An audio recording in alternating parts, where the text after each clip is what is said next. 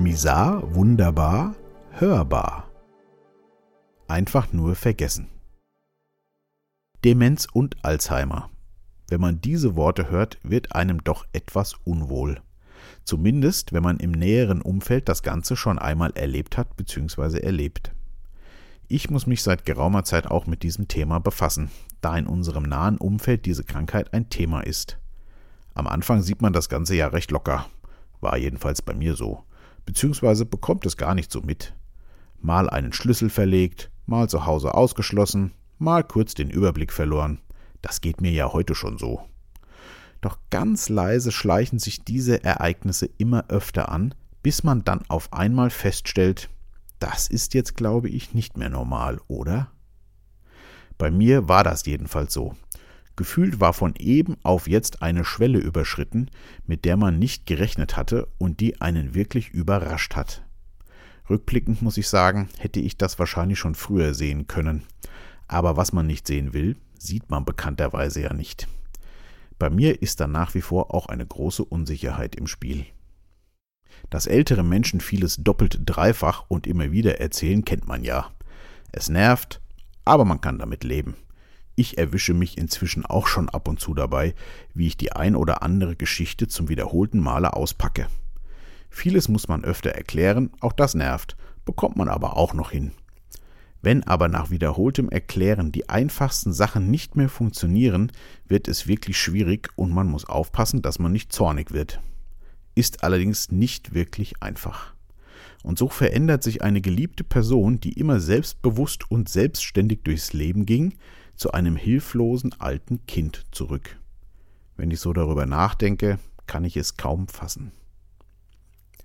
Nach allem, was man so als normal hinnimmt, wird es dann aber irgendwann wirklich grenzwertig. Ich kann mich noch genau an diesen Moment erinnern. Ich telefonierte mit besagter Person und sie wollte mir einen Brief vorlesen. Sie legte den Hörer weg, um den Brief im Nachbarzimmer zu holen, und als sie dann wiederkam, hatte sie vergessen, dass sie mit mir telefonierte. Im Hintergrund hörte ich dann, wie Selbstgespräche geführt wurden und der Fernseher anging. Ich schrie ein paar Mal in den Hörer Hallo. Aber es nützte nichts. Also habe ich aufgelegt und versucht wieder anzurufen, was natürlich nicht ging war besetzt, da das Telefon ja nicht aufgelegt wurde. Da überkam mich zum ersten Mal ein tiefer Schauer und auch Angst um diese Person. Und plötzlich steckt man mittendrin zwischen Neurologen, Radiologen, Krankenkasse, Pflegeanträgen, Pflegediensten und gefühlten tausend organisatorischen Meisterwerken, mit denen man vorher nie etwas zu tun hatte. Das Ganze hat mich und meine Familie in den letzten Monaten viel Zeit gekostet und wird es auch noch. Allerdings ist inzwischen ein kleiner Lichtblick zu sehen. Da diese Krankheit sehr weit verbreitet ist, gibt es inzwischen wirklich sehr gute Angebote und Hilfestellungen, bei denen man sich Rat und Hilfe holen kann. Und da die besagte Person auch in ihrem Umfeld ein gutes Freundesnetzwerk hat, lässt sich mit einiger Organisation doch vieles ermöglichen. Da sind wir jetzt gerade mittendrin und harren der Dinge, die da kommen. Ganz wichtig für mich war es, einen gesunden Abstand zu bekommen. Wenn man das Ganze zu nah an sich rankommen lässt, braucht man selbst bald Hilfe. Letzten Mittwoch war ich bei uns vor Ort in einer Beratung der Deutschen Alzheimer Gesellschaft. Ich muss sagen, dass mir das mehr geholfen hat als zum Beispiel die Termine bei der Neurologin.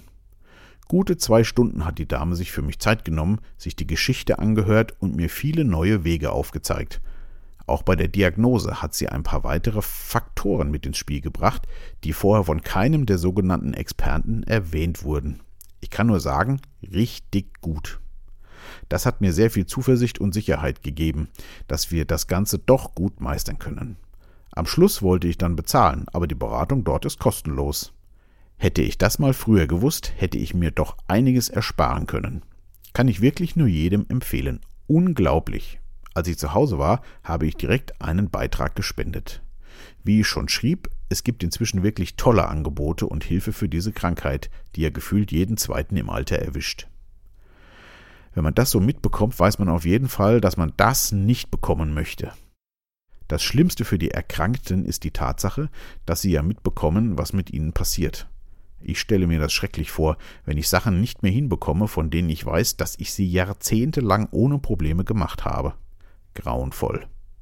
Ein Bekannter von mir, der im Pflegedienst arbeitet, hat mir gesagt, dass die Erkrankten teilweise wieder recht fröhlich sind, wenn sie ihre Erinnerungen an das alte Leben völlig vergessen haben. Hart für die Angehörigen, aber gut für die Patienten. Wenn man daran denkt, wie schlimm es ist, den eigenen Verfall mitzubekommen, ist das vielleicht wirklich ein Lichtblick. Aktuell ist es ein dauerndes Auf und Ab. An manchen Tagen ist so gut wie nichts davon zu merken und an anderen dann wieder das volle Chaos. So geht es auf und ab in den täglichen Wogen des Lebens mit der Hoffnung, nicht zu kentern, das Rettungsboot schon halb aufgeblasen.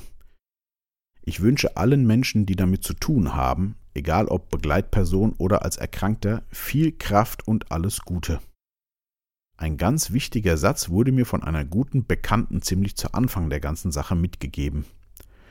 Du hast nicht die Aufgabe, das Leben von hm, zu gestalten. Du musst nur zusehen, dass hm, gut versorgt ist. Das schaffen wir. Bleibt gesund und wach.